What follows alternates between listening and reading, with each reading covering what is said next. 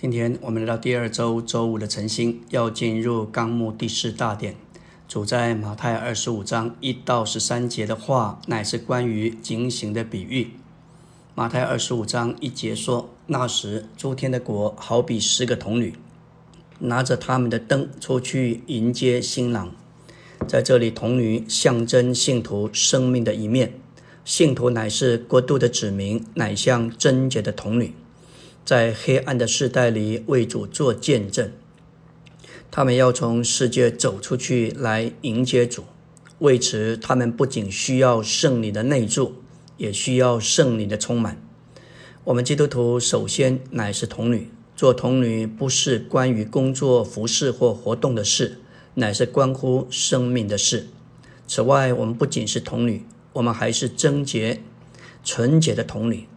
做童女不在于我们做什么或能做什么，做童女绝对在于我们的所事。在这里，童女出去表征信徒从世界出去迎接要来的基督。童女并没有徘徊或定居在任何地方，反之，他们从世界出去。新郎象征基督，乃是那一位令人喜悦而且富有吸引的。在这比喻中，主不是把自己比喻为得胜的将军或伟大的元帅，他把自己比喻为新郎，是令人喜悦的，是叫人受到吸引的。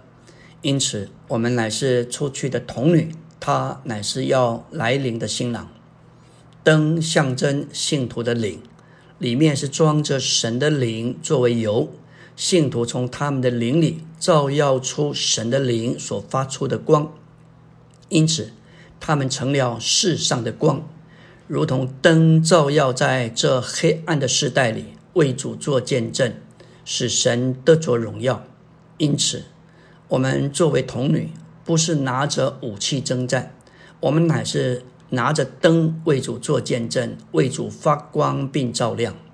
我们手中。有为着主的见证照耀的灯，我们正出去迎接他，为主做发光的见证。我们需要焚烧的油，需要焚烧的灵。第二终点，愚拙的拿着他们的灯，却没有带着油；但精明的拿着他们的灯，又在器皿里带着油。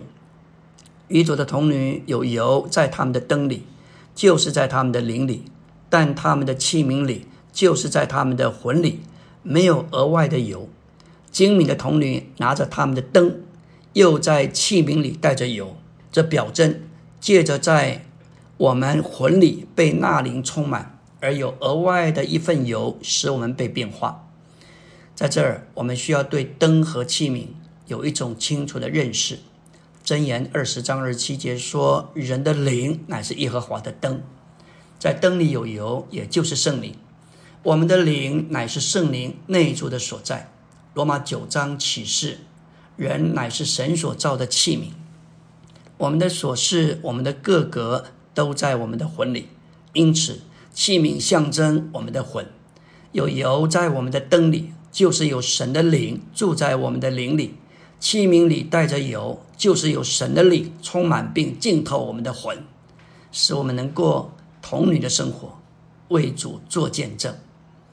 为这目的，我们需要更多的油，更多的纳灵，所以我们必须买油。这额外的油绝不是平白的得到，是需要你我出代价的。我们若有这额外的份，就是精明的；我们若是没有，就是愚拙的。换句话说，我们若对圣灵的充满漠不关心，那就是愚拙的。我们需要买油。在我们的琐事里积蓄并储存额外的圣灵，这不是一天甚至一年的事，这需要我们花费一生之久。弟兄姊妹们，我们的日子应当如何花费，如何来过？我们应当追求那灵在我们里面的充满，这与我们的心思是有关的。我们要追求那灵在我们里面的充满，跟我们的心思是息息相关的。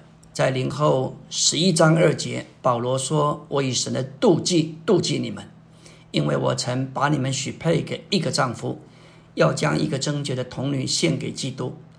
三节说：“我只怕你们的心思或被破坏，失去向着基督的单纯和纯纯洁，就像蛇用诈骗诱骗的夏娃一样。”这里单纯就是单一，指的信徒对基督一心的忠诚和忠信。在伊甸园里，因着那蛇撒旦的发问，并他对神话语暗中的破坏，夏娃受了诱骗。就从吃生命树的单纯岔开到知识树。现在哥林多教会乃是许配给基督贞洁的统领，受到热衷犹太教者的诱骗。这里说到心思被败坏，心思连于我们对主的爱。我们的思想乃是我们对人那个爱的基础。人的心思有四种的难处：第一个，刚硬；第二，被弄瞎；第三，背叛；第四，败坏。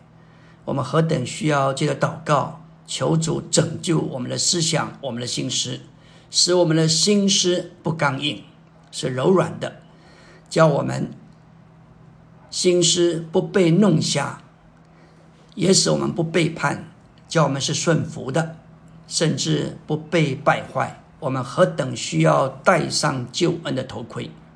得着有更多得着那灵最好的路，是借着默想神的话，好在祷告的灵和气氛中与他有亲密的交通。